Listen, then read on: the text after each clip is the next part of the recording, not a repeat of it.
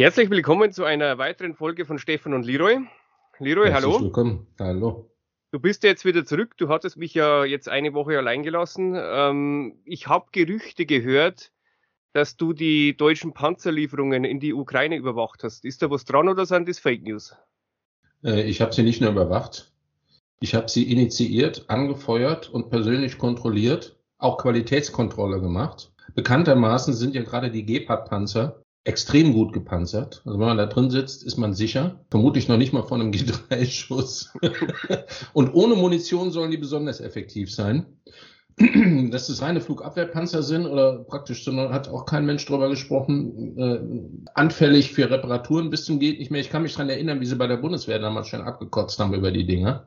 Die waren praktisch nur kaputt. Aber ich bin mir sicher, dass die in den Händen der ukrainischen Armee einiges ausrichten können. Und ich habe mein Bestes getan, um das zu tun, was zu tun ist. Ich habe sie nochmal schön angemalt und, und sogar selbst direkt noch mal in die Ritze oder? gegangen. Hm? Du hast ihn ja praktisch äh, selbst direkt hingefahren. Weil man früher, wir wissen das noch, war ja so bei, zu unserer Bundeswehrzeit ist er da noch, wurden die Panzer haben noch mit der Bundeswehr, äh, mit der Bundesbahn rumgefahren, wenn man da auf dem Übungsplatz gefahren ist, aber die Züge fahren ja nicht mehr so wie früher. Jetzt bist du gleich direkt selbst hingefahren mit dem Panzer, oder? Ich bin direkt hingefahren. Ich habe auch die ganze Familie mitgenommen. Ah ja.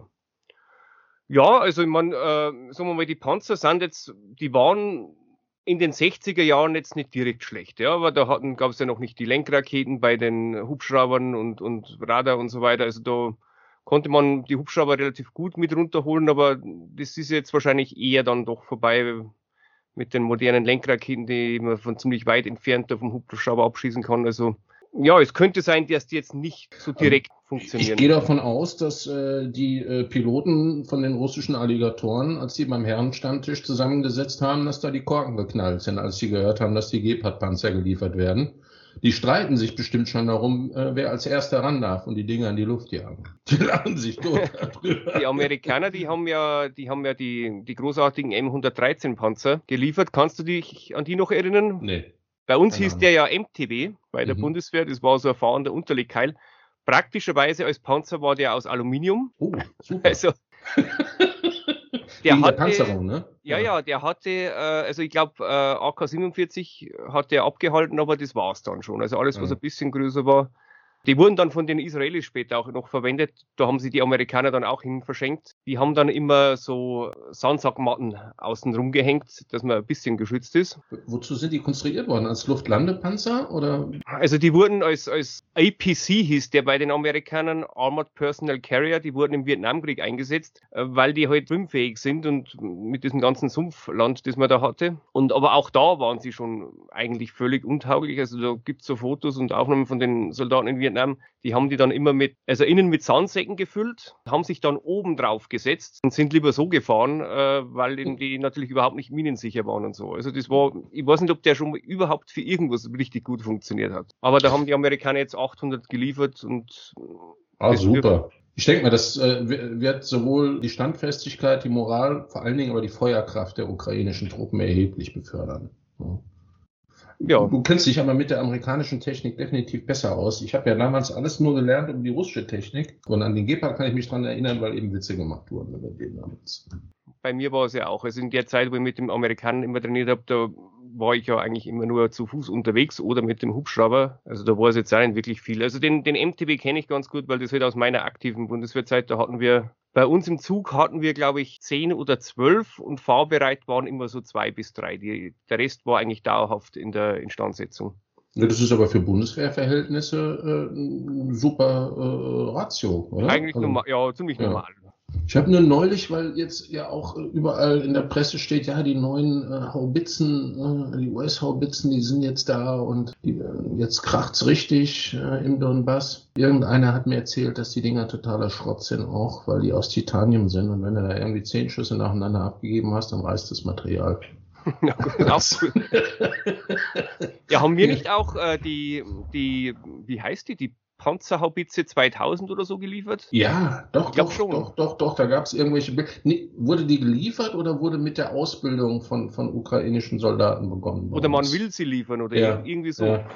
Also wir haben eigentlich, muss man schon sagen, wenn wir jetzt vor allem unsere Teile der, der Grünen, die in der Regierung sitzen, einen, einen weiten Weg gemacht. Also von Frieden schaffen ohne Waffen in den mhm. 80er Jahren und, und erschwert dann zu Flugschauen natürlich, hin zu, was waren es am Anfang, 5000 Helme und mhm. irgendein Nee, 500 Helme, oder? Oder 5000? Nein, ich ah, glaube, ja, es waren 5000 und, und ein ja. Büro für, für biologische Wasserstofftechnik oder so hat man doch in, in Kiew eröffnet. Ja, da war was. Mhm. Und also vor acht Wochen und jetzt sind wir bei Panzerhaubitzen und, und Flugabwehrpanzer und so, das ging schnell. Ja, wobei man ja sagen muss, wir sind gegangen von Friedensschaffen ohne Waffen hin zu Friedensschaffen mit Schrott. Nee, man hat den Spruch, also die, die Schwerter zu Pflugscharen hat man halt jetzt, jetzt machen wir halt Pflugscharen zu Panzerschrott oder, oder so. Ich weiß es nicht.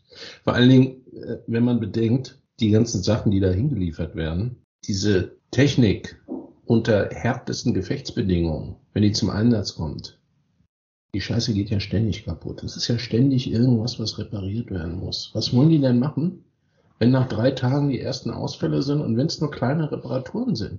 Das ist, den Schrott können sie gerade wegschmeißen, können die doch gar nicht reparieren. Wie soll das funktionieren? Also meines Wissens wurden äh, Ersatzteile nicht mitgeliefert, das stimmt, ja.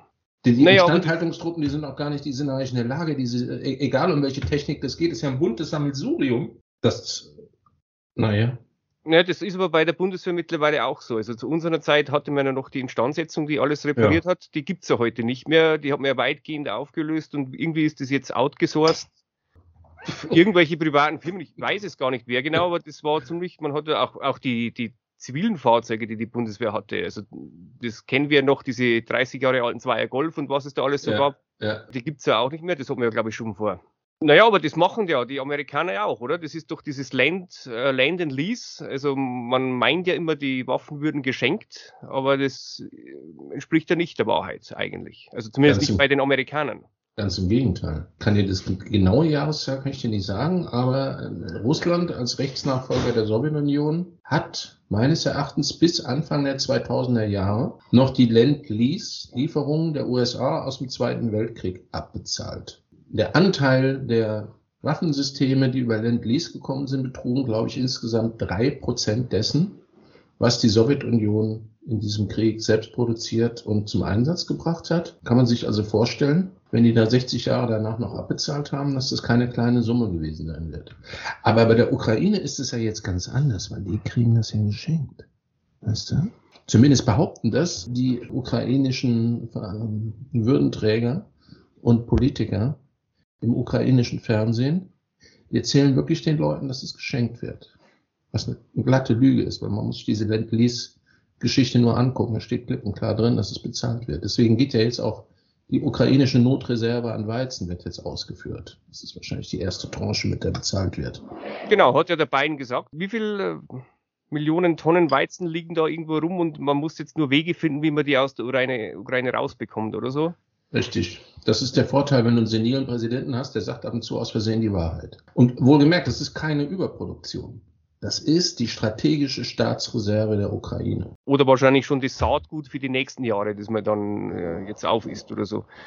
Naja, vielleicht pokert aber auch die Ukraine damit, dass man sagt, unseren Staat wird es vielleicht dann in ein paar Jahren sowieso nicht mehr geben und dann ist niemand mehr da, der dieses Landlease bezahlen kann. Äh, das ist definitiv so, dass niemand mehr da sein wird, der dieses Landlease bezahlen kann. Es sei denn, es passiert das,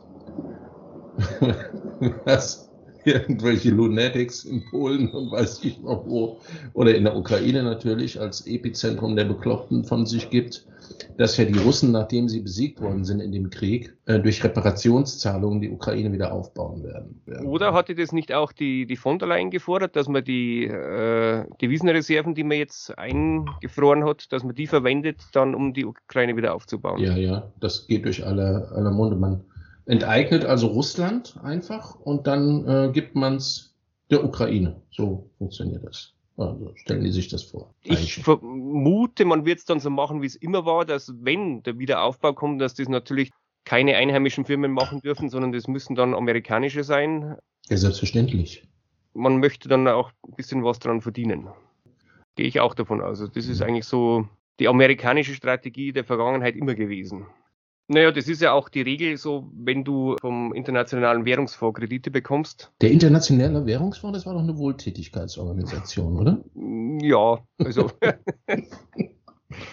da ist halt dann immer so, also du musst dann auf jeden Fall natürlich ganz groß privatisieren, das sozusagen das Tafelsilber verscherbeln, bevorzugt natürlich an amerikanische Firmen. Du musst ihnen erlauben, dass sie deine Rohstoffe abbauen. Du musst dich verpflichten, dann die Agrarrohstoffe von den Amerikanern zu kaufen, den ihren Weizen, den ihre Düngemittel und so.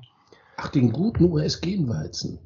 Nur den besten natürlich ja. und natürlich auch, weil man ja dann als erstes oft äh, gleich wieder aufrüstet, äh, die amerikanischen Waffen. Also das, ja, und es ist auch immer, wenn, wenn ein Land wieder aufgebaut werden muss, ist das eigentlich immer das Erste, an das man denken sollte, dass man möglichst schnell wieder viele Waffen kauft. Das ist wichtig, denn die Nachbarn, die sind ja total scharf drauf, ein völlig ruiniertes Land mit einer hohen Bevölkerung sich unter den Nagel zu reißen, weil das ein günstiges Schnäppchen ist. Deswegen muss man die Grenzen des zerstörten Landes erstmal mit einer relativ schlagkräftigen Armee sichern.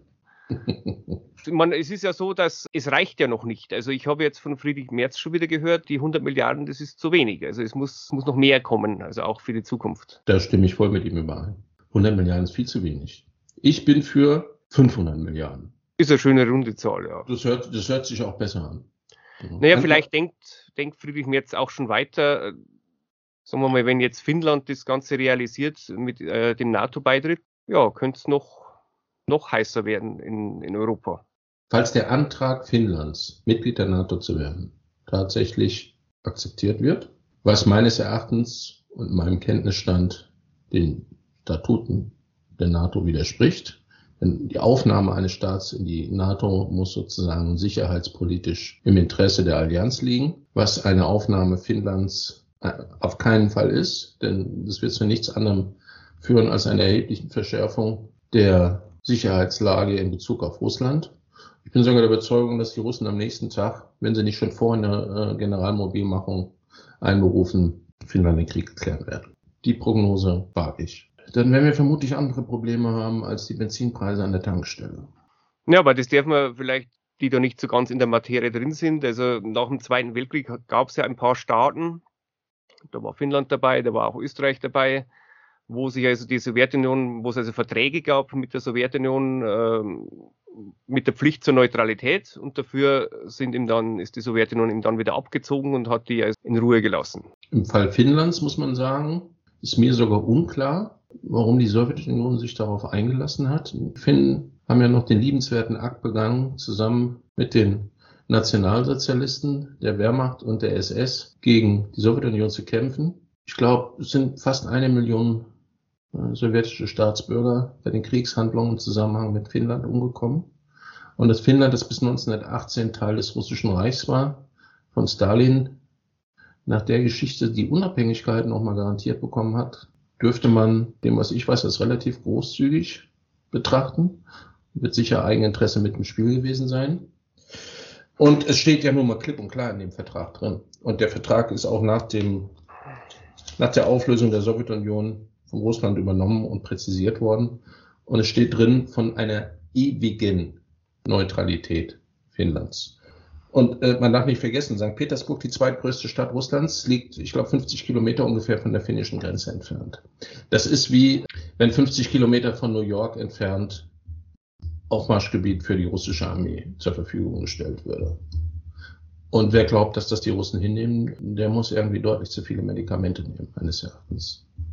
Ist es dort auch Teil der Verfassung? Weil bei den Österreichern ist ja die Neutralitätspflicht in der Verfassung festgeschrieben. Weißt du das? Ist das bei den Finnen auch so? Nicht. Das weiß ich nicht. Das ist aber egal, weil internationale Verträge sozusagen äh, über nationalem Recht stehen, egal wie es definiert ist. Und wenn der internationale Vertrag so abgeschlossen worden ist, dann ist er in Übereinstimmung mit dem Verfassungsrecht Finnlands. Das kann ja gar nicht abgeschlossen werden. Hätten wir ja auch haben können, ja, das darf man auch nicht vergessen. Also das hat ja Stalin nach dem Krieg ja angeboten, wieder vereinigtes Deutschland, ohne Armee, neutral. Du meinst die Stalin-Note 52? Ich denke mal 1952 waren wir noch mehr Marionetten der USA, als wir es heute sind. Ich denke nicht, dass Adenauer oder irgendjemand anders da tatsächlich was mitzureden hat. Aber aus meiner Sicht wäre es nicht das Schlechteste gewesen, auf jeden Fall. Wenn man voraussetzt, dass das ein ernst gemeintes und realistisch umsetzbarer Vorschlag gewesen ist, was ja damals in Zweifel gezogen wurde, dann wäre es bestimmt die beste Variante gewesen. Ja. Aber die Umstände 52, die waren so, dass die artikulierten Interessen der Entscheidungsträger der Bundesrepublik Deutschland, die unterschieden sich ja damals nicht von denen der Amerikaner, muss man sagen. Ja. Also der Kalte Krieg war auf dem Höhepunkt, Anfang der 50er Jahre. Es gibt keine territorialen Ansprüche Russlands gegenüber Finnland. Es gibt keine Drohung. Es gibt, also die, was den Finnen da jetzt im Kopf vorgeht, da unbedingt in die NATO zu wollen, ich muss angesichts der Tatsache, dass die Russen ja klipp und klar gesagt haben, sie werden militärische Maßnahmen ergreifen. Genau dasselbe, was sie gesagt haben, dass das Theater in der Ukraine, dass das Minsker Abkommen gesche bewusst gescheitert ist. Äh, es ist genau dieselbe Situation. Und man kann wirklich nur hoffen, dass es genügend Leute bei uns gibt, die verhindern, dass dieser NATO-Beitritt stattfindet. Das wird eine Katastrophe werden. Ich meine, Scholz, muss man sagen, ist, ist von allen, die man jetzt so von der Regierung äh, hört und auch von der größten Oppositionspartei, meiner Ansicht nach sowieso noch der vernünftigste. Ich muss dir recht geben, obwohl mir das sehr schwer fällt. Es ist so, ja. Also man vielleicht auch ein bisschen aus Tradition geschuldet, weil die SPD war ja doch immer etwas ostfreundlicher im Gegensatz zur, äh, zur CDU, die ja immer stramme Antikommunisten waren während der Zeit der Sowjetunion. Man, ja. Damals mit, mit äh, Brandt neue Ostpolitik und so weiter. Später dann mit Gerhard Schröder. Bei den Grünen schaut es da anders aus. Ja? Also wenn man das, wenn man mal schaut, Petra Kelly, die ja damals in den 80ern noch zu Honecker gefahren ist und so, und dann über Fischer mit Jugoslawien und ihm jetzt dann auch wieder, also man, man kann ja gar nicht genug Waffen liefern, wenn man da einige grüne Politiker hört. Das ist der totale Wahnsinn. Also es ist, es ist äh, äh, fast schon irreal. Wirklich die würdigen Nachfolger na, ich sag's jetzt nicht. Ich habe da vor kurzem einen Podcast gehört. Da hat Richard Grenell, der ja unter Trump Botschafter in Deutschland war, der natürlich auch strammer Unterstützer der US-Außenpolitik ist, aber der hat die Grünen als die Soccer Moms of Frankfurt bezeichnet. Also, wobei der, der Begriff Soccer Mom ist ja schon wieder ein bisschen veraltet. Eigentlich müsste man eher sagen, die Grünen sind so die, die Karens. Die was? Die, weißt du nicht, was eine Karen ist? Nee. Also in Amerika bezeichnen wir eine Karen eine weiße Frau aus der ja, eher Oberschicht, also die ständig das unterstützt, was momentan gerade modern ist. Und äh, einer der häufigsten Sätze, die so eine Karen sagt, ist, Can I speak to the manager? Also die beschwert sich gern über alles und belehrt gern die anderen. Äh, hm. Sie ist natürlich nach außen hin äh, stramm antirassistisch, aber in Wirklichkeit, aufgrund ihres Herzens, sieht sie sich schon den anderen überlegen und, und, kümmert sich gern um die und versucht ihnen Tipps zu geben und ihnen zu erklären, wie man das alles richtig macht. Ich habe da vor kurzem ein Video gesehen, das war eigentlich so das bezeichnendste Karen-Video, das ich je gesehen habe. Da waren zwei, in Florida war das. Da ist also ein schwarzer Mann, hat den äh, Aufzug betreten und da standen zwei, naja, wie alt werden die gewesen sein? 65 Jahre alte weiße Frauen drin mit Maske. Und die haben dann sofort angefangen, den zu beschimpfen und dann hat ihm der angefangen, mit dem Handy zu filmen und äh, haben ihn halt beschimpft, weil er da keine Maske trägt. Und dann hat halt er gesagt, ja, wieso, in Florida gibt's keine Maskenpflicht und so weiter. Und dann haben die ihm angefangen, auf ihn einzuprügeln. Wie? Und dann, Prügeln? Naja, die haben jetzt so auf ihn eingeschlagen, ja, richtig auf ihn eingeschlagen. Und dann ist ihnen aber scheinbar bewusst geworden, dass das jetzt natürlich dann sein könnte, dass man das als Rassismus wertet, wenn weiße Frauen auf einen schwarzen Mann einschlagen. Und darum haben sie dann, während sie auf ihn eingeprügelt haben, immer äh, Black Lives Matter geschrien. ist nicht wahr. Ja. Ist ja großartig. Kann man, kann man das irgendwo sehen? Gibt es Ja, ich habe das, das war auf Twitter, aber ich, keine Ahnung, ob, also ich habe es nicht gespeichert. Also, ob ich das noch finde, muss ich mal schauen, aber das war, das war schon wirklich. Das ist nicht, also es ist nicht gestellt, sondern nein. das war auch nicht äh, irgendeine Satire-Sendung. Nein, nein, nein, nein, das war einfach, was hm. der so gefilmt hat. Ja gut, unsere, unsere Zeit äh, bietet ja einige Überraschungen und für den ähm, humoristisch begabten Beobachter muss man ja auch sagen, man ist sich ja teilweise gar nicht sicher, ob das eine versteckte Kamera ist ja. oder jetzt ernst gemeint. Und jedes Mal denkt man, gut, es gibt keine Steigerung mehr und man wird aber jede Woche eines Neuen belehrt, es gibt doch noch eine Steigerung. Ne? Ja. Also man, wenn man zum Beispiel an die Taz denkt. Ich hatte dir doch diesen, diesen Artikel geschickt aus der Taz. Ich habe nicht, ich, ich war anfangs sicher, dass das eine Fälschung ist, ne? muss ich wirklich gestehen. Ich auch, wobei man jetzt noch dazu sagen muss, weil da hieß es dann gleich, ja, das ist ja gar nicht ein echter Artikel von der Taz, sondern der war ja in der Also da, es gibt da irgendeine Beilage, die einmal in der Woche oder so bei der Taz mit dabei ist und das war praktisch die Beilage. Es ist definitiv von der Taz veröffentlicht worden. Okay. Das war ja auch auf der, auf der Homepage der Taz. Da hieß es doch, ähm, also früher hätte man das als Geschichtsrevisionismus bezeichnet äh, und erwartet, dass das von der NPD oder so kommt. Aber da hieß es also, dass ja Stalin äh, den Zweiten Weltkrieg lange geplant hatte, bevor mhm. überhaupt Hitler an die Macht kam und sein Ziel war also erst aufzuhören, wenn Argentinien Teil äh, der Sowjetunion ist. Ja, der Adolf hat angegriffen sozusagen als Präventivschlag, um die deutsche Demokratie gegen die Russen zu verteidigen. So kann man, das, kann man diesen Artikel definitiv lesen. Also da war ich echt wirklich aufgeschockt. Ich dachte, ach, das kann nicht wahr sein, aber ja, also man, wir können den von mir aus unten verlinken, den Artikel, stand definitiv so in der Tat. Also da war ich schon Wenn sehr du das noch findest, würde ich es wirklich verlinken. Ja, ja, ja habe ich definitiv noch. Das Problem ist ja, wenn, äh, wenn diese Schwachmaten, die völlig von der Realität entkoppelt sind, und ich weiß auch nicht, welche Drogen die nehmen und äh, was, was ich, welche Geisteskrankheit, äh, von welcher Geisteskrankheit sie befallen sind. Das Problem im Moment ist ja, dass die Leute diejenigen sind, die was zu melden haben. Das sind ja jetzt nicht irgendwelche Gestalten, die auf dem Kinderspielplatz sitzen und auf der Parkbank Bullshit reden, während äh, Torben und Jeremy sich streiten, sondern wir haben solche Leute in der Regierung. Gut, die deutsche Regierung, da muss man sich jetzt keine Sorgen machen, die hat eh nichts zu melden, aber äh, in den USA ist ja noch schlimmer als bei uns. Wir marschieren so langsam, also es gab da mal doch dieses Buch Die Schlafwandler, wo es also darum ging, wie man in den Ersten Weltkrieg so, da so langsam reinmarschiert ist, ohne zu, genau zu wissen, was, wie es endet und so kommt man das momentan auch vor. Also wenn man sich anschaut, was im Moment passiert, dann kriege ich echt teilweise mit der Angst zu tun. Das war ja, muss man ja sagen, noch viel mehr Familienkriege. Also ja. kurz, ich glaube, halbes Jahr oder so, waren sie ja noch alle bei der Queen Victoria auf ihrem Geburtstag. Ja, ja. Das war ja die Urgroß, glaube Urgroß, was war die vom Wilhelm? Weiß ich nicht, aber die waren verwandt auf oder, Fall. Oder Tante ja, oder so. Und der russische mhm. Zar war auch da. Die einzigen, die ja da schon Republik waren, waren ja die Franzosen und mit späteren Kriegseintritt dann noch die Amerikaner.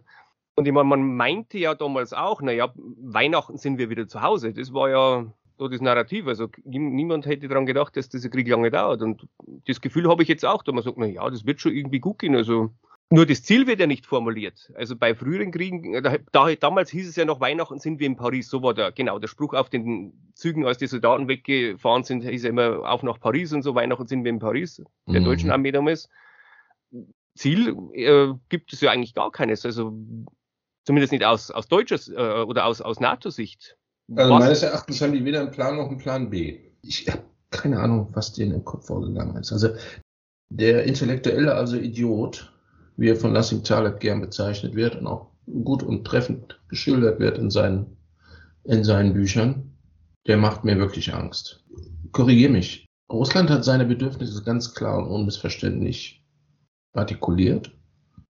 Ich finde die nachvollziehbar was damit wirklich erreicht wird, also es ist klar, dass die Amerikaner meines Erachtens das auf den Krieg angelegt haben da unten, aber was, was sie damit erreichen, haben die wirklich, sitzen da irgendwelche Leute im Büros und die denken, ey geil, oh cool, äh, wir, wir machen hier so richtig heiß die Ukrainer, wir machen da so einen kleinen Putsch und dann äh, pissen wir den Russen so lange ans Knie, bis die Russen austicken und dann gibt's einen Krieg und dann machen wir die Russen fertig und wenn wir sie nicht fertig machen, dann gehen die Ukrainer halt drauf, Hauptsache die Russen werden geschwächt und, und dann?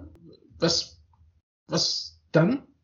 Also ich meine, in, ich glaube, das haben wir in einer der letzten Sendungen schon mal angesprochen, in der Biografie von Brzezinski kann man diese Strategie nachlesen, also die er sich damals ausgedacht hat mit, mit Afghanistan. Also dass man praktisch da auch äh, die Radikalsten unterstützt, die dann einen Putsch anzetteln. Damals hat die Mujahideen gegen die äh, kommunistische Regierung in, in Afghanistan damals 79 und dann halt sozusagen die Russen in die Falle lockt was ja dann funktioniert hat und dann halt die Mujahideen immer so unterstützt, dass der Krieg halt möglichst lange dauert und eine Strategie beschreibt er dann auch noch, dass man also dann äh, den Drogenanbau massiv gefördert hat, mhm. in der Hoffnung, dass man die russischen Soldaten süchtig macht und so und, und die dann das mit heimbringen äh, in die Sowjetunion.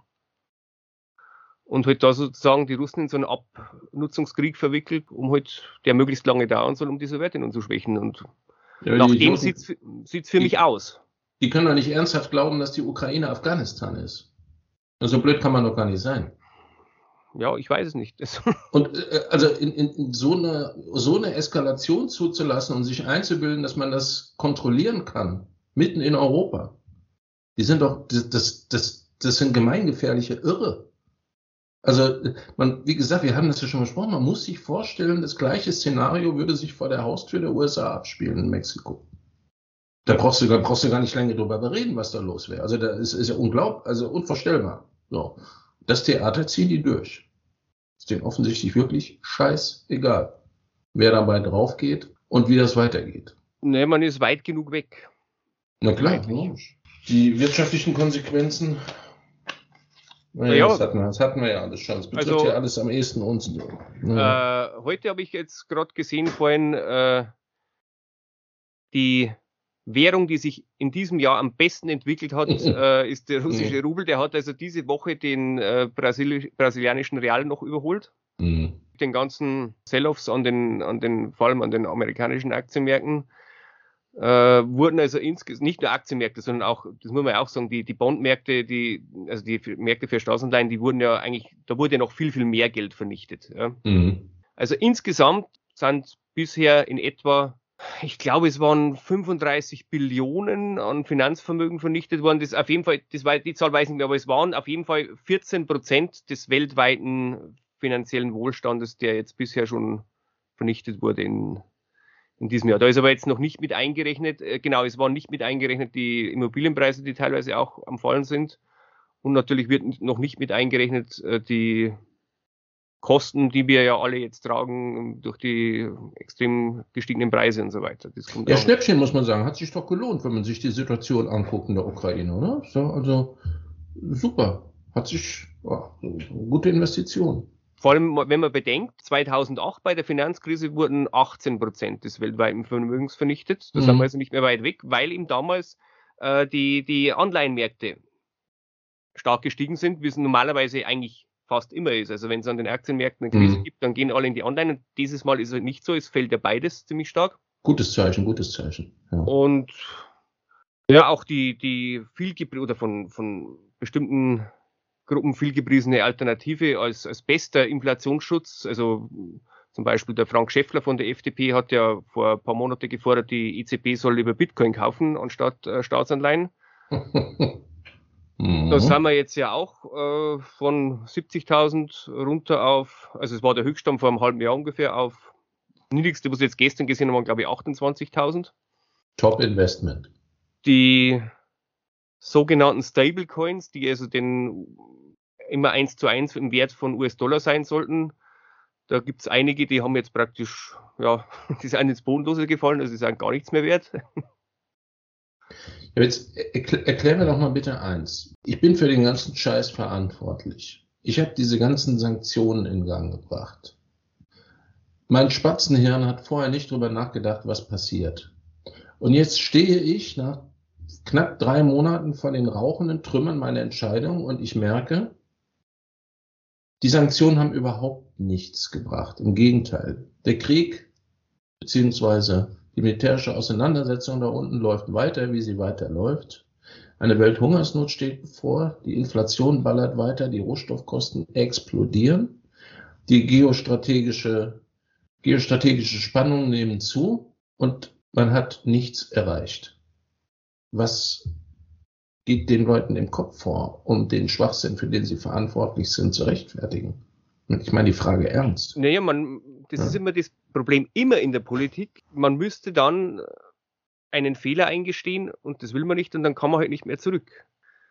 Äh, in Amerika gibt es immer den Freedom of Information Act und da wurde halt dann, mhm. ich glaube, nach 30 oder 40 Jahren wurden irgendwelche Tonbänder dann veröffentlicht, wo es also äh, Telefonate zwischen dem amerikanischen Präsidenten Johnson und äh, Verteidigungsminister McNamara gab, wo die also besprochen haben, können wir gewinnen Gibt es irgendein Ziel, das wir erreichen können? Und, äh, oder was ist überhaupt genau das Ziel?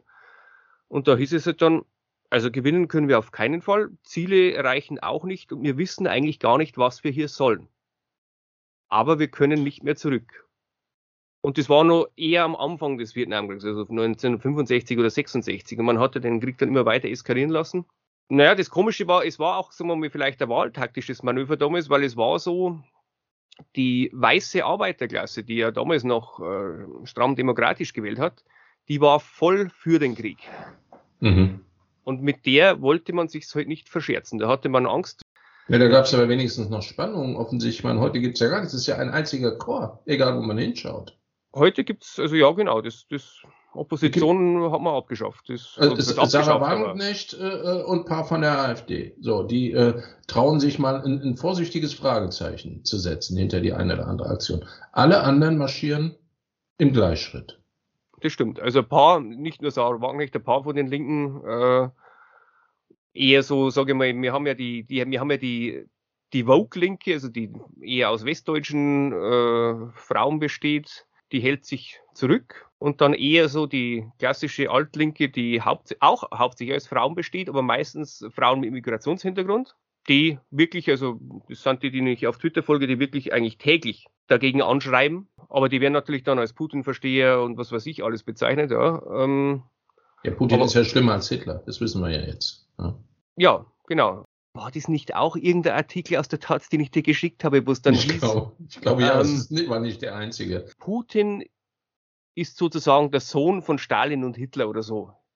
Ja, irgendwie sowas war es. Die, die, die Symbiose aus dem Bösen von beiden und ja.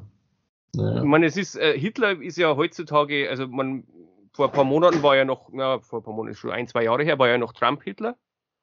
Ja. Das ist. Der war ja auch schlimmer als Putin, muss man sagen. Viel schlimmer. Das ist vorbei mhm. und ja, jetzt ist halt, jetzt ist äh, Putin der Hitler. Wie lange wissen wir noch nicht? Wer könnte denn der nächste Hitler sein? Ich vermute mal, also wenn, wenn es gut geht und der Krieg nicht so lange dauert und, und sich das doch nicht noch zum Weltkrieg entwickelt, äh, vielleicht dann der neue amerikanische Präsident, wenn sollte Biden abgewählt werden. Das könnte dann also sehr gut Wahrscheinlichkeit Ron DeSantis sein von den Republikanern. Der könnte dann vielleicht der neue Hitler werden. Elon Musk hat auch gute Chancen, wenn er, wenn er jetzt Twitter kauft und dann einfach schamlos die, die Meinungsfreiheit auf seiner Plattform durchsetzt. Weil ich habe heute zum Beispiel gelesen, da hieß eine Überschrift in der, in der Welt, muss man auch sagen, also gerade Springer liest sich irgendwie so wie mittlerweile, also Bild sowieso, aber mittlerweile auch die Welt wie irgendein so ein, ja, so ein Werbekampfblatt für Kraus Maffei und Rheinmetall und, und die ganzen, also ja. liest ja da gar nichts anderes mehr. Also da heißt es dann eigentlich jeden Tag neue Wunderwaffe gegen Putin. Es werden immer irgendwelche äh, Hurra-Berichte von der Front, also wenn wieder irgendein russischer Panzer abgeschossen wurde oder so und dann die türkische Drohne, genau das habe ich heute gelesen, ist also die, die Wunderwaffe gegen Putin. Die türkische Drohne hat sich als kompletter Bullshit erwiesen. Die ist völlig naja, aber das sind bestimmt diese Fake News, die du. Im Sekundentakt gehen die runter, die Dinger. Das, oder das sind bestimmt Fake News, die du auf russischen Telegram-Kanälen gelesen hast, ja, oder? Ich lese ja nur Fake News. Ich wollte jetzt nur den geneigten Lesern, die sich der Qualitätspresse überwiegend zuwenden oder nicht die Möglichkeit haben, sich von russischen oder ukrainischen Fake News-Kanälen vergiften zu lassen, das, äh, das Hassnarrativ darstellen. Selbstverständlich satirisch verzerrt und nicht ernst gemeint. Ich habe übrigens jetzt den, den Artikel gefunden. Also wer das gesagt hat, das ist auch ganz interessant war der Wolf Biermann. der Wolf Biermann äh, in diesem Taz-Artikel, Biermann nennt Putin das legitime Kind aus der Hochzeit von Stalin und Hitler. Ja. Ja gut, der, der, das ist ja noch soft, das kannst du sagen, gut, das ist irgendein ähm, Sänger, aber der polnische Ministerpräsident, der hat tatsächlich von sich gegeben, dass die russische Welt ausgerottet gehört. Mit der russischen Welt meinte er sozusagen nicht Russland an sich, sondern die russische Welt, das heißt das, was die Russen als ihre Kultur bezeichnen. Das russische Denken.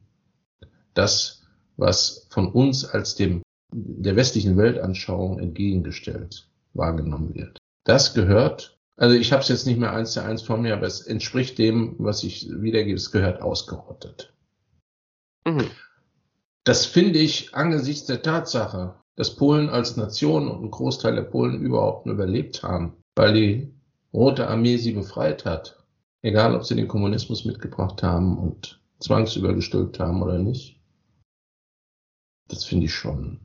Der kriegt Schwierigkeiten. Ja, wenn solche, wenn solche Hardliner und, und, und solche, ich, ich sag, ich, für mich ist das ein Irrer. So, wenn solche Leute direkt an der Grenze zu Russland die Möglichkeit bekommen zu zündeln und dann auch noch Rückendeckung oder vermeintliche Rückendeckung durch die NATO bekommen, dann sind es schlechte Voraussetzungen für ein weiteres friedliches Zusammenleben in Europa.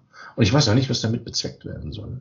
Also was, was, was glauben die Leute, was das Ergebnis ist? Dass die Russen sich in die Hose machen? Dass äh, Putin in eine, in eine Männergruppe geht und intim bereut, dass er so böse war? Und dann wird alles gut? Oder was, was, ich, sag mir bitte, was, was, was glauben die Leute damit zu erreichen? Ich meine, die Politiker, das haben wir jetzt die letzten zwei Jahre vor allem auch festgestellt, vorher natürlich auch schon, die machen halt das, was gerade modern ist. Ja, jetzt war, also zeitlang war es halt modern, äh, der, den Hass auf, bei uns vor allem auf die Ungeimpften und so zu streuen. Da haben wir ja auch vieles erlebt und, und eigentlich Unsagbares erlebt, was man eigentlich gedacht hatte. Sowas würde man niemals wieder erleben und hören. Ja, aber in dem Fall völlig zu Recht. Ja. Naja, muss man sagen, ja. In dem Fall. Also du weißt ja, wo wir jetzt wären. Wenn wir, wenn wir diese Impfquote nicht erreicht hätten, äh, Stefan, wahrscheinlich würden wir zwei uns hier gar nicht mehr unterhalten. Ja. Naja, und wenn, aufgrund der, der vielen Ungeimpften wissen wir ja jetzt schon, was im September wieder passieren wird. Also wir müssen dann die Kinder wieder einsperren. Und, und ich meine, wir, wir können ja froh sein, weil wir sehen ja, was in China los ist. Ja. Also das hätte uns ja auch blühen können. Absolut brutal. Die Leute nicht impfen hätte lassen. Ja. Ja, ja. Also man, das war für mich eigentlich, muss ich sagen, dass da jetzt nicht irgendwas kommt, so von, von UNO-Sicherheitsrat oder so, dass man sagt, vielleicht sollte man mal so ein bisschen Kritik an China üben, weil es doch nicht so nett ist, wenn man die Bevölkerung zu Hause einsperrt.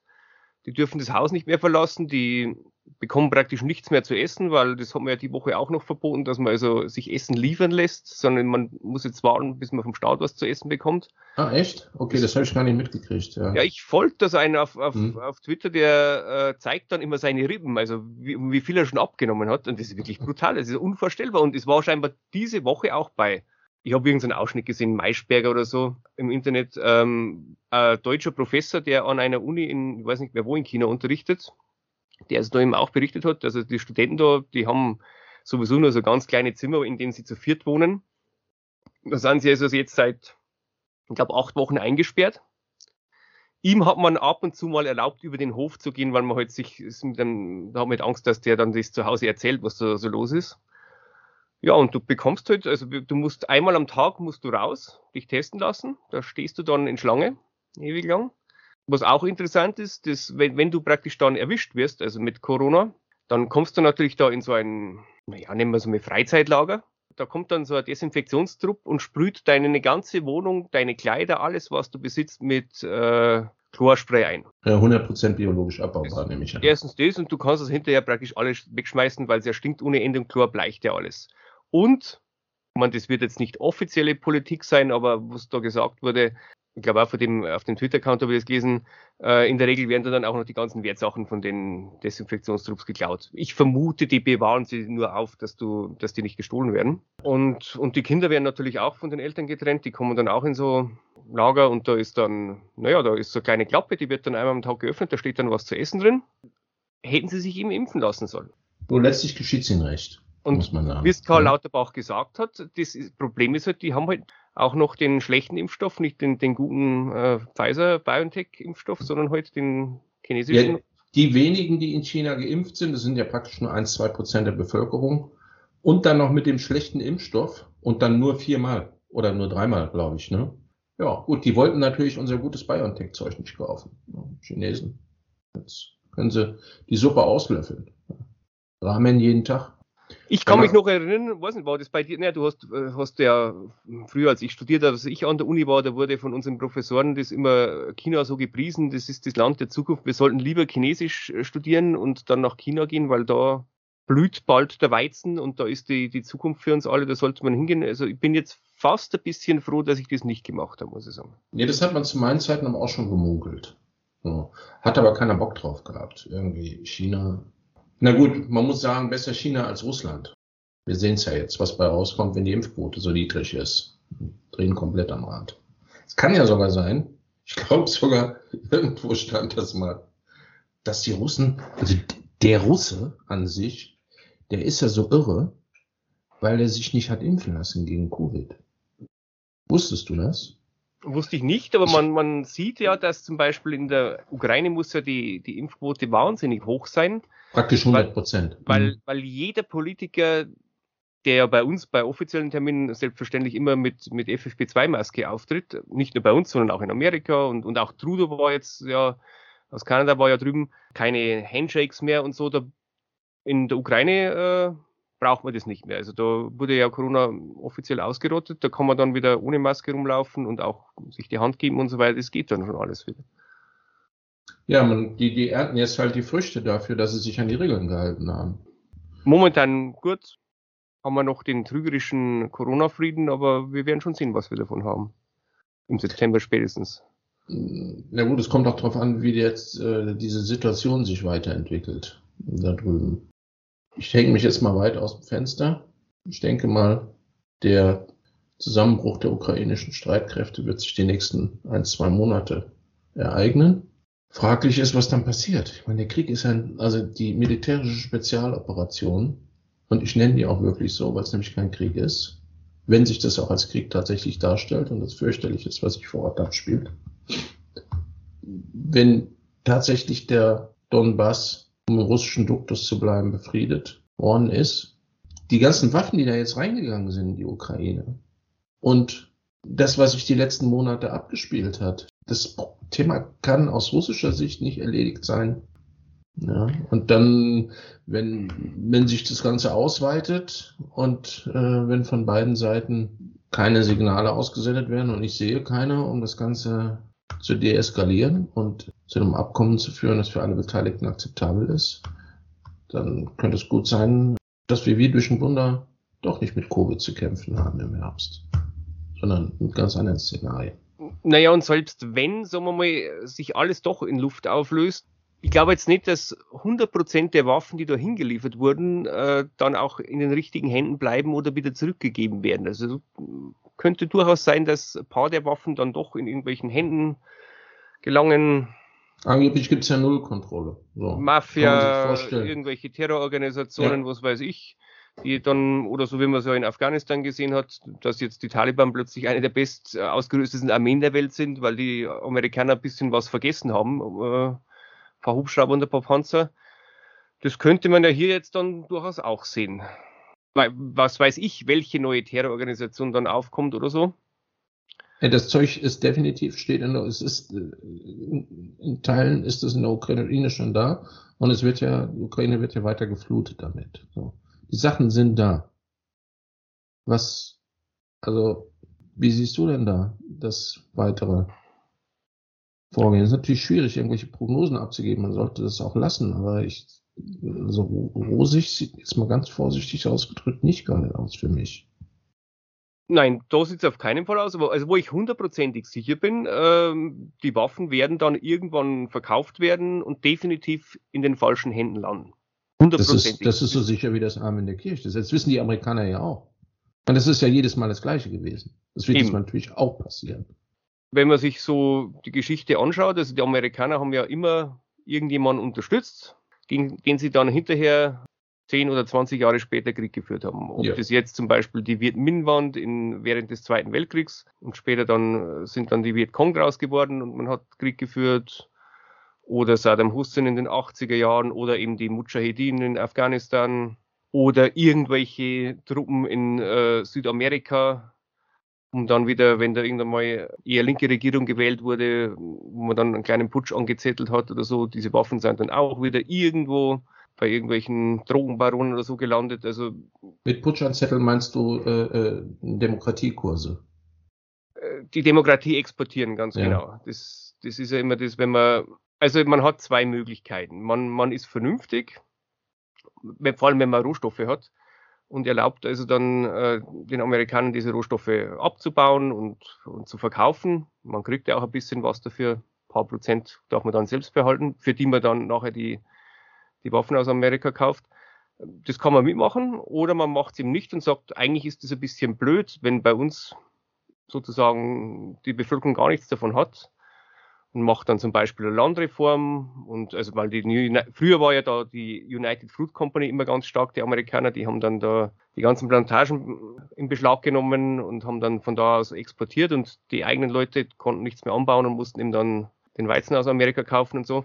Ja, und wenn dann eine Regierung kam, die hat dann das zurückgedreht, hat eine kleine Landreform gemacht, hat den eigenen Bürgern was gegeben und so, dann wurde gern die Demokratie exportiert. ja, das ist auch absolut undemokratisch. Ich meine, dann, das ist ja klar. Zum Beispiel so einer wie der Pinochet in, in, in Chile oder so dann an die Macht. Das sind ja nicht nur die Waffen. Die Zahl der eindeutig, wahrscheinlich ist neonazistisch sogar falsch, sondern das sind wirklich Nazis. Das sind ja, wenn man den Berichten folgt, die jetzt die letzten Tage von, es gab so einen französischen äh, Söldner, der zurückgekehrt ist, der ausgepackt hat. Für die, die es interessiert, man findet das. Ähm, das deckt sich leider mit dem, was man von russischer Seite hört. Das ist ist ja nicht so, dass 200 durchgeknallte Hakenkreuzträger da durch die Gegend laufen, sondern es müssen Tausende sein. Und die leben das auch ganz offen aus. Die sind ja auch nicht weg. Die sind ja alle noch da. Ja, und die werden auch mit Sicherheit keinen Friedensvertrag akzeptieren, egal die wie werden der auf keinen Fall einen Friedensvertrag akzeptieren. Nie im Leben. Also ich meine, das hat man ja, hat man ja bei uns im, im Zweiten Weltkrieg auch gesehen. Äh, selbst als dann die Kampfhandlungen offiziell vorbei waren, gab es immer noch so durchgeknallte, meistens eben vor der SS, die dann als Werwolf hießen die, oder? Mhm. Die dann immer noch so im Hinterland weitergekämpft haben und. Und das in der Situation wirklich der totalen Vernichtung und der totalen Niederlage. Die, wie gesagt, Russland führt keinen Krieg gegen die Ukraine. Wenn Russland Krieg gegen die Ukraine führen würde, wäre die Ukraine gar nicht mehr da. Das ist alles nicht passiert. So. Deswegen ist mir so ein bisschen, deswegen äh, kann es gut sein, dass wir kein Covid haben im Herbst. Ja. Sage ich auch bei jeder passenden und unpassenden Gelegenheit. Da scheinen viele nicht dran zu denken. Die Russen haben ja auf die Sanktionen, die wir verhängt haben, und das ist eine wirtschaftliche totale Kriegserklärung, ja noch nicht wirklich reagiert. Und wer glaubt, dass sie darauf nicht reagieren werden, der unterliegt einem fundamentalen Irrtum. Es könnte auch sein, dass das Covid erheblich eindämmt, wenn dann entsprechende russische Gegenmaßnahmen stattfinden. Naja, man sollte vielleicht auch nicht vergessen, dass die Russen, die kommen jetzt natürlich an bestimmte Produkte nicht mehr ran aus dem Westen, die sie vorher benutzt haben, irgendwelche Technologie und so weiter, aber das wird zwar Zeit dauern und das schränkt jetzt ein, aber irgendwann haben die das dann so, dass, es wieder, dass sie das alles selbst herstellen können. Oder sie finden irgendwelche Partner auf der Welt, die noch bereit Entweder sind. stellen sie selbst her oder sie arbeiten mit den Asiaten der Indern zusammen. Ihnen, ihnen das ah. zu verkaufen, genau. Aber sie haben zumindest die Rohstoffe, die man braucht, um alles selbst herzustellen. Wir also, können es zwar, die Dinge zwar weiterhin herstellen, aber wir bekommen dann möglicherweise die Rohstoffe nicht mehr, die wir brauchen, oder halt zu horrenden Preisen. Ja. Und ja, ob das auf Dauer gut geht, glaube jetzt eher nicht. Ich habe nur das deswegen erwähnt, weil mir das Hoffnung macht in Bezug auf Covid. Was empfiehlst du jetzt? Zu tun. Mhm. Was machst du jetzt? Also man sollte jetzt, wer noch Geld hat, am besten das Geld ausgeben für was, was man genießen kann. Mhm. Teuren Wein, gutes Essen und so weiter, weil, ja, was soll man sonst damit tun? Also ich, ich glaube, dass das jetzt, das, die, die Zeit jetzt soll man noch genießen, solange, solange es noch alles gibt. Das wären natürlich bei den, bei vielen Leuten ist da, das sowieso schon vorbei. Also, ich meine, die haben jetzt dann ja jetzt schon die Probleme, dass sie überhaupt noch über die Runden kommen. Mhm. Wobei, da habe ich jetzt schon wieder gehört von Kollegen von mir, die die Urlaube schon gebucht haben, da wurde jetzt schon angekündigt in bestimmten Hotels in, in Spanien und Griechenland, und zwar auf Druck der, scheinbar auf Druck der deutschen Gäste, dass jetzt da schon wieder in den Hotels die Maskenpflicht eingeführt wurde, weil es also sehr viele, sehr schlechte Bewertungen gab mhm. weil eben dort keine Masken getragen werden von, von deutschen Gästen und mhm. äh, weiß nicht, ob das dann überhaupt so viel Spaß ist. Also wenn ja, nee, das ist so, ne, also was wir jetzt sagen, genießen, was Schönes, das hat ja jetzt nichts mit diesem sträflichen, südlichen Leichtsinn zu tun, einfach keine Maske mehr zu tragen. Ja, das, das, ist ja nicht nur leichtsinnig, das ist eigentlich schon fast Mord. So. Und wenn, wenn da der deutsche Urlauber, und er hat ja die Hosen an, wenn er bezahlt, muss man ja einfach sagen. So. Wir sind ja, wir sind ja die Reichsten in ganz Europa. Wir haben die niedrigsten Steuern, wir arbeiten am wenigsten, äh, wir gehen am frühesten Renten. in Rente, wir haben die höchsten Renten, wir haben die, die niedrigsten Abgaben, äh, wir haben die beste Infrastruktur. So, äh, klar, wenn äh, irgend so ein blöder Spanier äh, so doof ist und dann glaubt, er rennt da ohne Maske rum, dann müssen wir dem schon klar machen. dass äh, das ein Problem ist. Finde ich ja. sowieso immer interessant, dass man dorthin in den Urlaub fährt, wo möglichst lauter andere Deutsche sind. Also die, das ist immer für mich. Musste man nach Berlin kommen, da kannst du Urlaub machen. Da gibt es noch wenig Deutsche. Vielleicht ist das die bessere Strategie, dass man genau, dass man eben sagt, äh, Urlaub im, innerhalb Deutschlands, so wie es ja auch Helmut Kohl war, kann ich mich noch erinnern, der hat es immer gefordert, die einheimische Wirtschaft anzukurbeln. Man soll bloß nicht äh, ins Ausland fahren, sondern soll seinen Urlaub in Deutschland verbringen. Er hat es nicht gemacht, er ist ja dann immer auf dem, nach Österreich zum Wolfsgau. Der Verräter ist nach Österreich gefahren, genau. Ja, aber vielleicht hatte der noch ein bisschen ein älteres Geschichtsverständnis, dass er sagt, naja, ähm, es ist übrigens lustig, weil die polnischen Kunden, die ich habe, die fahren sehr gerne und sehr häufig nach Deutschland in Urlaub, vor allem weil es so günstig ist. Das könnte gut sein, dass wir alle bald ein bisschen mehr Urlaub wieder zu Hause machen. Vor allem, also jetzt, man muss ja auch an die CO2-Bilanz denken. Das ist ja alles ein bisschen untergegangen jetzt bei dem russischen Überfall auf die Ukraine. Ich meine, der Klimawandel geht weiter. Nee, aber für das geht alles weiter, auch die CO2-Bilanzen. So, ja, sollte für das, für das gibt es ja jetzt das, das 9-Euro-Ticket, mit dem man dann nach Sylt fahren kann. Wobei das ja jetzt schon wieder kritisiert wurde. Also von, von einigen, äh, die wahrscheinlich dort wohnen oder, oder, oder da, sagen wir mal, sonst im Urlaub gemacht haben, die sich jetzt ein bisschen Sorgen machen, dass jetzt der Pöbel äh, auch nach Sylt kommt. Äh, das ist echt das allerletzte. Ja, du sitzt da irgendwie beim Gosch und säufst eine Flasche Shampoos und dann kommt so eine Horde aus dem regionalen Express raus und säuft Dosenbier. Und ja. schmeißt dir die Bierdosen auf die Ohren.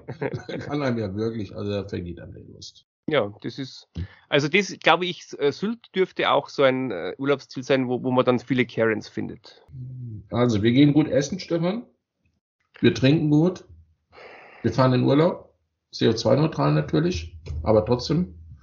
Wir, was machen wir noch alles, bevor Covid wiederkommt? Ja, also viel, so viel Zeit haben wir gar nicht mehr wahrscheinlich. Also spätestens September äh, stapeln sich dann wieder die Leichenberge. In wie vielen Ländern außer bei uns ist eigentlich das Gesundheitssystem zusammengebrochen. Also ich meine, die, uns nehme ich es aus, weil wir das beste Gesundheitssystem haben. So, da, ne? Aber jetzt, ich sag mal, die anderen Staaten, die, die jetzt nicht so stark aufgestellt sind äh, wie wir, die, ja. Also, naja, die haben ja. Die ob da überhaupt ja noch was übrig ist vom Gesundheitssystem. Nein, die haben ja das, weil sie eben so schlechtes Gesundheitssystem ja. haben, haben die die ja alle gleich direkt eingegraben. Also so. in den Massengräbern. Ja, was, was haben wir sonst noch? Also ich meine, das Abtreibungsthema betrifft uns ja nicht. Naja, also ich habe neulich einige Fotos gesehen, wo Männer ja auch durchaus schwanger waren. Als Mann kann man doch auch schwanger werden.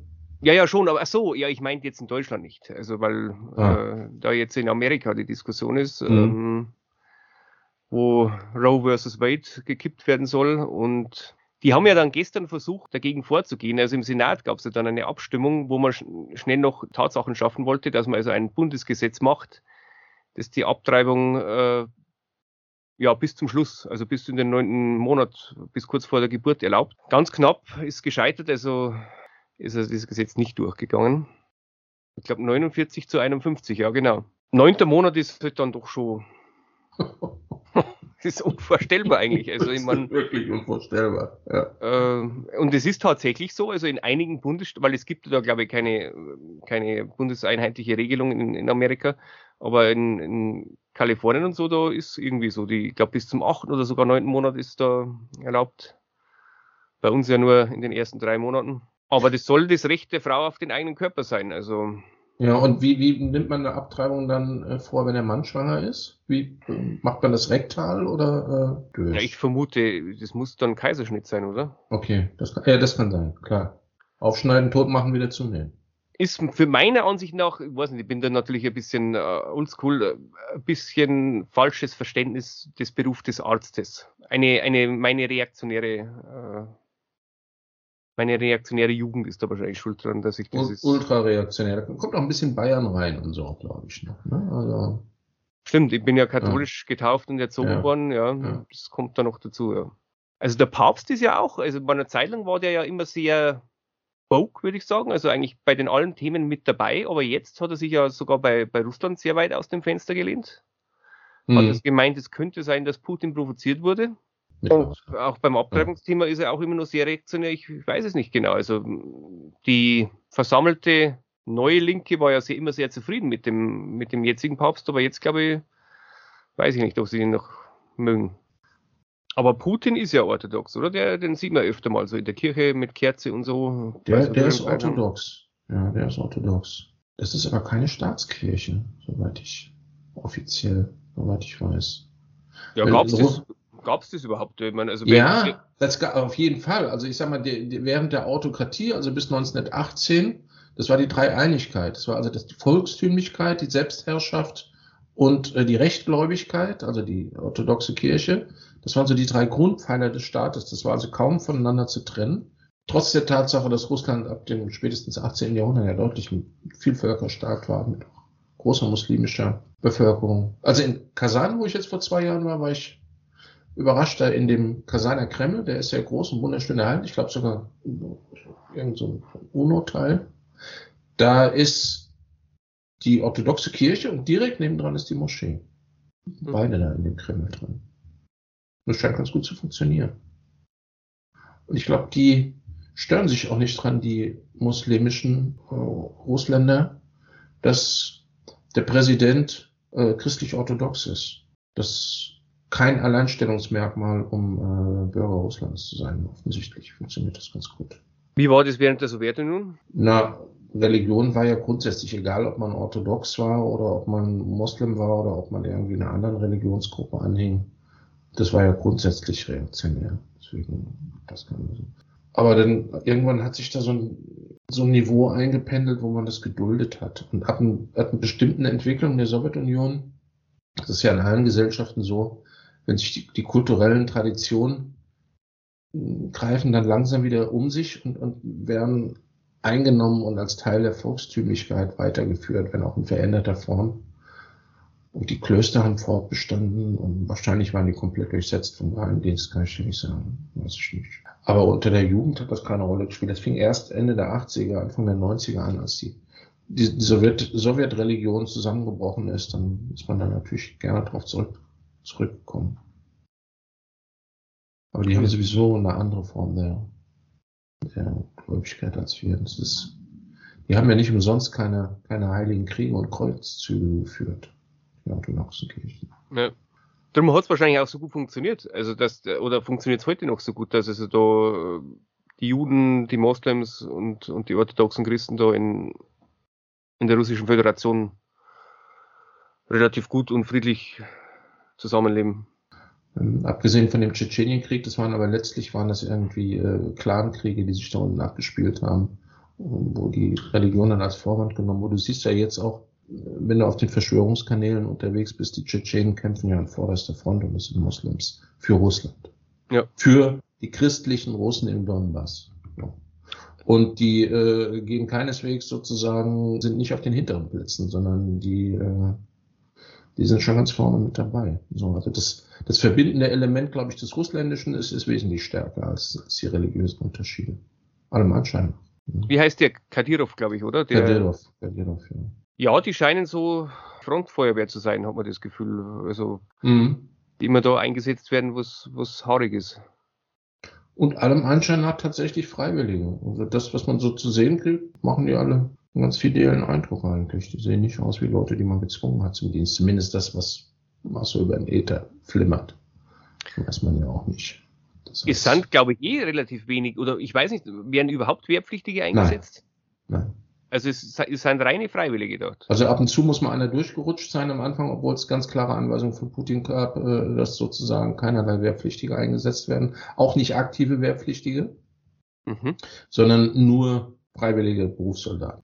Hat ja keine Mobilmachung gegeben, hm, nichts. Deswegen hat es auch keine Kriegserklärung gegeben, weder von Russland an die Ukraine noch umgekehrt. Ja, wobei in, hm. der Ukraine ist ja anders. Also da, da werden ja ganz viele in der Ukraine läuft, glaube ich, mittlerweile die dritte Welle der äh, Generalmobilmachung, wo schon die sogenannte Terra Barona, die Territorialabwehr, also das, was äh, zu Adolf-Zeiten der Volkssturm war, mobilisiert wird und teilweise sogar an die Front geschickt wird. Vielleicht, was mir gerade einfällt, weil du vorhin gefragt hast, was man jetzt machen soll. Also ich empfehle den deutschen Männern, die so zwischen 18 und 45 sind, wo man also noch eingezogen werden kann, die Bücher vom braven Soldaten äh, Speck wieder zu ja. lesen.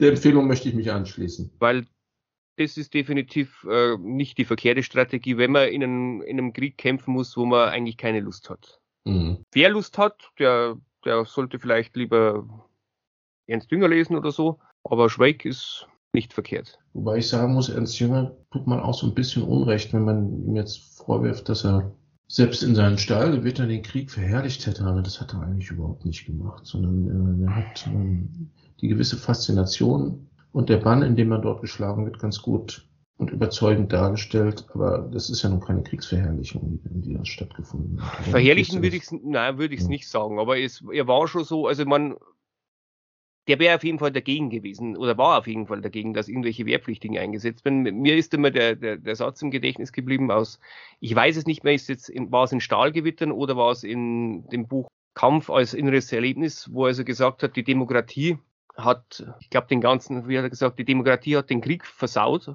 weil plötzlich jetzt nicht mehr nur, so wie es früher war, eben die Krieger im Krieg kämpfen, die also dafür gemacht sind, sondern eben auch Buchhalter und äh, Bäcker und Schreiner, die also nicht zum Soldaten gemacht sind. Und er hat dann immer gesagt, also man erkennt es dann, wenn es zum Einsatz geht oder wenn gesagt wird, in ein paar Stunden geht es zum Einsatz, sieht man das an den Augen, wer Krieger ist und wer nicht. Also die, die sich darauf freuen, das sind die Krieger und die anderen, die halt mhm. Angst haben und, und lieber nicht gehen würden, das sind eben die, die nicht dafür gemacht sind. Und er war also dagegen, dass man da solche Leute einsetzt. Er war offensichtlich dafür gemacht, ja. Ja, da hat auch kein Hehl draus gemacht. Äh, ich würde es eher als Verherrlichung des Soldatischen bezeichnen, als, als Kriegsverherrlichung. Aber gut, da kann man sich lang drüber. Ja, ja, definitiv. Also er war ja auf gar keinen Fall einer, der, das, das liest mir ja immer raus. Also der hat ja auch immer mit großen Stolz auch oder so über die anderen Soldaten. Also die Engl wenn die Engländer besonders tapfer waren oder so, ja, das, mit höchstem da hat er auch immer drüber mhm. geschrieben. Also da war wirklich, der, also Hass oder so auf den Gegner gab es da überhaupt nicht. Nee, dass der den Gegner vernichten wollte ja. oder sowas, sondern das war fast was Sportliches. Das Buch würde ich übrigens auch jedem empfehlen. Ähm, Beide, ja, definitiv. Als, als ergänzendes Sittengemälde. Noch nicht mal dieser Zeit, sondern wahrscheinlich überhaupt. Das ist ein Faktor, der einfach da ist und der sich nicht wegleugnen und weglügen lässt, genauso wenig wie sich Hass verbieten lässt. Völlig absurd.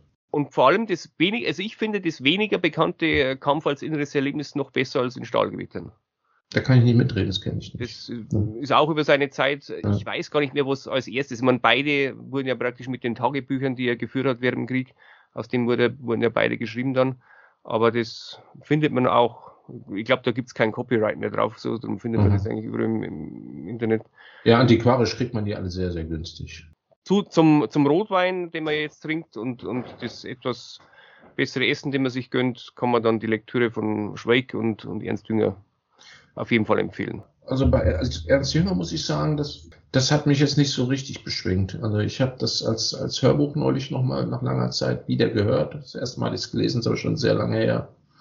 Und das hat mich doch so bedrückt, ist nicht das richtige Wort, aber ich habe es jetzt nicht mit großer Freude gehört. Also, ich, also, so eine Flasche Rotwein würde ich mir jetzt vielleicht nicht unbedingt dazu aufmachen, aber da ist vielleicht auch eine Frage der persönlichen Natur. Also ich habe, ich, ich glaube, ich habe in Stahlgewittern bestimmt zehnmal gelesen oder so zum ersten Mal vor meiner Soldatenzeit und dann immer mal wieder. Und eben jetzt auch wieder, ich habe es jetzt länger nicht mehr, aber jetzt wird es dann in der Ukraine anfing, dann, dann habe ich es eben auch nochmal wieder gelesen. Tja, was können wir noch empfehlen? Also ich lese momentan, das ist ein, ein großartiges Buch, was ich schade finde, dass ich nicht von schon vorher gefunden habe, nämlich von äh, Leo Trotsky, sein Buch über den Nationalsozialismus. Es ist geschrieben, ich glaube 1900. Ah, hat er, er schon im Exil geschrieben, ne? Er ja. war definitiv schon in Exil, ja. ja. Also ich glaube 33 oder so oder 34, wo er halt praktisch den Blick auf die Sozialdemokratie damals, auf die kommunistische Partei, denen er beide vorwirft, dass sie keine Querfront gebildet haben, um den Nationalsozialismus zu verhindern. Mhm. Und da wie das Ganze entstanden ist, also aus dem seiner, also für mich war es eine der besten, äh, ich habe es noch nicht ganz gelesen, äh, Analysen dieser Zeit damals. Dann dürfen wir uns, glaube ich, erlauben, durchaus eine Lanze insgesamt für Trotzki als Autor zu brechen. Wenn man jetzt von seiner aktiven Zeit absieht, sondern seine, seine späteren Werke, wo er sich eher analytisch mit Phänomenen der Zeitgeschichte und mit ideologischen Strömungen auseinandersetzt, das sind alles sehr lesenswerte Sachen. Er hat einen sehr, sehr scharfen Blick. Darf man nicht vergessen, er war ja ein Gescheiterter. Er musste fliehen. Er hat äh, mehr Möglichkeiten gehabt, das bisher Gedachte und Erlebte zu überdenken und zu durchdenken. als Leute, die in ihrem ideologischen Flow sind. Das ist an sich schon mal eigentlich ein ganz guter Hinweis darauf, dass das mehr da ist als äh, bei nur Ideologen. Ja, nee, Trotzki auch, was er über den Stalinismus geschrieben hat und ähm, sehr lesenswert. Genau, aus seiner Sicht kann man ja sagen, also es haben die Falschen natürlich gewonnen, mhm. also die sich durchgesetzt haben mit Stalin, ja, äh, sozusagen die Bürokraten haben gewonnen, mhm. nicht die Revolutionäre. Mhm. Und er wurde ja dann auch für die, die es nicht wissen, er wurde ja dann auch äh, von, der Stalin hat ihn dann, in Mexiko ermorden lassen. Ja, dem ist der Schädel gespalten worden. Mit war das nicht, glaube ich, mit dem, na, ich dachte, war, ich dachte immer mit, mit dem, mit, mit dem Eispickel, Entschuldigung. Es war genau, ein Eispickel. Mhm. Der dann geschmolzen ist und dann hat man eben keine Spuren gefunden. Das war ja mhm. damals so das, für mich ist das immer zu wenig, wenn man sagt, so Kommunismus ist gleich Stalin weil es gab halt auch andere, die sich zwar nicht durchgesetzt haben, aber das ist jetzt äh, also andere Strömungen. Nicht, dass wir jetzt Trotz, Trotzkisten sind oder so. Es ist nicht zwingend so. Nein, der Trotzkismus, den gibt's ja immer noch als Strömung des, des, der kommunistischen Weltbewegung, sage ich mal. Der ist ja noch. Also natürlich ist das eher so eine Folklore-Truppe, die vierte Internationale, ja. alle, die sich dafür interessieren. Das ganz kurz vielleicht das Konzept der permanenten Revolution. Das heißt, Trotzki war der Auffassung, man kann die Revolution nicht sich selbst und auch nicht anderen Leuten überlassen, sondern man muss dafür sorgen, dass es eine ständige Revolution gibt, natürlich ausgehend und äh, initiiert von der Arbeiterschaft, äh, die auch ein, ein gewisses Element des Spontanen und des Urwüchsigen haben soll, damit die Revolution eben nicht zu dem wird, was sie unter Stalin seines Erachtens wurde, nämlich ein bürokratisiertes Terrorregiment. Genau, und er wollte also nicht, so wie es Stalin wollte, dass man erstmal sagt, naja, jetzt machen wir jetzt erstmal in Russland alles. Und wenn der Staat dann fertig ist, sozusagen, dann kann man sich äh, wieder um die Weltrevolution kümmern. Ja, das genau. Das war laut Trotzki also völlig unmöglich. Ein Revolu äh, Kommunismus in einem Land kann es nicht geben. Der Kommunismus kann nur als weltweite Bewegung erfolgreich sein. Das war natürlich politisch absolut blauäugig naiv. Damit hast du ja Selbstmord begangen. Man neigt natürlich immer dazu, alles, was passiert ist in der Geschichte, als unausweichlich und zielgerichtet zu nehmen, aber dass jetzt in dem Fall sich der Stalinismus durchgesetzt hat, allein aus machtpolitischen Erwägungen ist ja nicht weiter verwunderlich. Denn es hat ja keine Revolution gegeben Russlands. Das haben wir ja oft so, dass praktisch der Revolutionär dann irgendwann entsorgt wird und der eher konservative bürokratische Bewahrer bleiben darf. In Kuba war es ja auch so, ja. Der Che Guevara musste dann auch irgendwann weg. Hm. Na gut, also man kann den Genossen Stalin jetzt nicht unbedingt vorwerfen, ähm, dass er nicht in einige, in sehr vielen Hinsichten revolutionär gewesen wäre. Das, was sich in Russland abgespielt hat, auch wenn es dann der bürokratische Stalinismus war, war natürlich schon revolutionär gewesen. Ja, ja, natürlich. Aber ich glaube, das einfach, das liegt auch daran, dass die Bevölkerung irgendwann mal Ruhe haben will. Die Bevölkerung ist grundsätzlich spießig. Die. Bevölkerung genau. will ihre Ruhe haben die wollen ihre Kartoffeln im Kleingarten anbauen, die wollen, dass ihre Kinder aufwachsen, in die Schule gehen, äh, dass sie genug zu essen haben und möglichst schönes Wetter ist. Das ist ja auch ein legitimes Ziel. Ja, ja, natürlich. Und eben nach, nach fünf Jahren oder fünf Jahren war es Bürgerkrieg, dann immer noch mit der Weltrevolution weiterzumachen, das war halt einfach na, sie hat ja auch nicht stattgefunden. Wenn ich jetzt also politisch in der Situation bin, ich, ich bin die einzig politisch zugelassene Kraft. Ich habe in der Revolution habe ich stattfinden lassen. Ich habe den Bürgerkrieg gewonnen und ich stelle fest, dass eine der Hauptsäulen meiner politischen Theorie, nämlich die weltweite Revolution, nicht stattgefunden hat. Dann habe ich nur zwei Möglichkeiten. Entweder ich ändere meine politische Theorie, das ist das, was Stalin gemacht hat, oder ich gebe den Löffel ab und sage, okay, ich habe mich getäuscht, jetzt seid ihr wieder dran. Da kein Wunder, dass sich die Stalinisten durchgesetzt haben. Unbedingt. Ich meine, bei uns hat es ja, also ich meine, ich in Bayern, ich, ich bin ja, im Gegensatz zu dir, gab es ja bei uns, im Gegensatz zu dir, wo du aus Hessen stammst, bei uns gab es ja mal eine Räterepublik, die ein paar Wochen gedauert hat, mit, mit Kurt Eisner damals. Ich, ich glaube, also auf jeden Fall erster und ich vermute auch einziger jüdischer Ministerpräsident in Deutschland, oder? Weiß ich nicht. Ich weiß es auch nicht, aber ich glaube es fast. Ja, das mit den, mit den bayerischen Verhältnissen bin ich nicht so vertraut, aber es gab 1918 durchaus auch in Berlin ja, ja, in Berlin. Das war der Matrosenaufstand, ja, wo da die Räterepublik ausgerufen mit, wurde. Mit das war schon wackelig gewesen. Rosa, Rosa ja. Luxemburg und Karl Liebknecht, die ja dann auch ermordet wurden, ja. Aber wenn wir bei Literaturempfehlungen sind und bei dem, was man jetzt die nächsten Monate sich gönnen sollte, möchte ich auch noch eine abgeben von A.G. Liebling. Zwischen den Gängen heißt es auf Deutsch. Ich glaube, auf Englisch heißt Between the Courses. Das äh, gibt es leider nur antiquarisch auf Deutsch. Auf Englisch kriegt man das bei Amazon.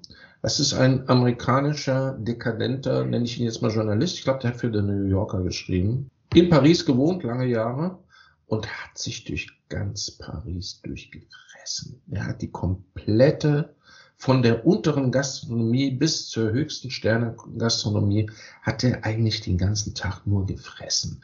Und zwar wahre Fressorgien gefeiert und äh, zelebriert diese Fressorgien auf eine Art und Weise diesen sehr eigentümlichen Humor und Selbstkritik verbirgt. Und es läuft einem wirklich das Wasser im Mund zusammen, wenn man seine kulinarischen Berichte liest und auch mit sehr schönen satirischen Pointen. Das ist wirklich kurzweilig und appetitanregend. Ich empfehle das aus vollem Herzen für alle Freunde des, des Lebens. Und als Motivation auch gern mal was Gutes zu essen, sich mal gut gehen zu lassen. Das ist ja sowieso ein, ein deutsches Problem auch. Mhm. Also, wenn man schaut, was sich bei uns die Leute so an, an Essen vorsetzen lassen. Wir essen den größten Müll, glaube ich, in ganz Europa. Mit Sicherheit, ja. Also die Russen essen viel, die Russen essen viel besser als wir, die Polen essen viel besser als wir, die Tschechen weiß ich nicht. Äh, die Bulgaren sowieso auf dem ganzen Balkan wird viel besser, gesünder, leckerer, aufwendiger gegessen als bei uns. In Italien wird besser gegessen, in Frankreich wird viel besser gegessen, in Spanien wird besser gegessen. Okay, England zählt nicht. Äh, die, die, naja, die, die sind ja, sind ja, die sind ja sowieso nicht mehr dabei. Ja, aber jetzt auch bei Gemüse und so. Also das, was nach Deutschland geht aus, aus Spanien, weil man sich beschwert, ja, der ganze scheiß Gemüse aus Spanien. Ja, das ist scheiß Gemüse, weil wir scheiß Gemüse haben wollen, weil wir kein Geld bezahlen. Das gute Gemüse aus Spanien das wird in Spanien gegessen oder in Frankreich und Italien, aber nicht in Deutschland. Die Deutschen sind nicht bereit, Geld zu bezahlen für anständige Tomaten. Daher kriegen sie Mülltomaten. Nicht, weil aus Spanien keine anständigen Tomaten kommen würden. Und das geht nicht nur für die Tomaten, sondern leider auch für alles andere. Das ist, glaube ich, also das ist auch ein Ausdruck. Ich habe immer das Gefühl, der, der Deutsche hat so die, auch wenn man immer sagen kann, ja, der Deutsche gibt es den überhaupt, aber also den Deutschen, aber äh, so der Hang zur Selbstgeißelung. Das drückt sich ja. auch im, im schlechten Essen aus. Und die Selbstgeißelung führt dann aber zu erheblichen Frustrationen und glaube ich auch irgendwie sexuellen Perversionen. Und das führt dann dazu, dass irgendwie irgendwann irgendwelche SS-Truppen hingehen und anfangen, Leute umzubringen. Äh, ich sehe da einen inneren Zusammenhang, auch wenn das jetzt eine gewagte, gewagte These ist.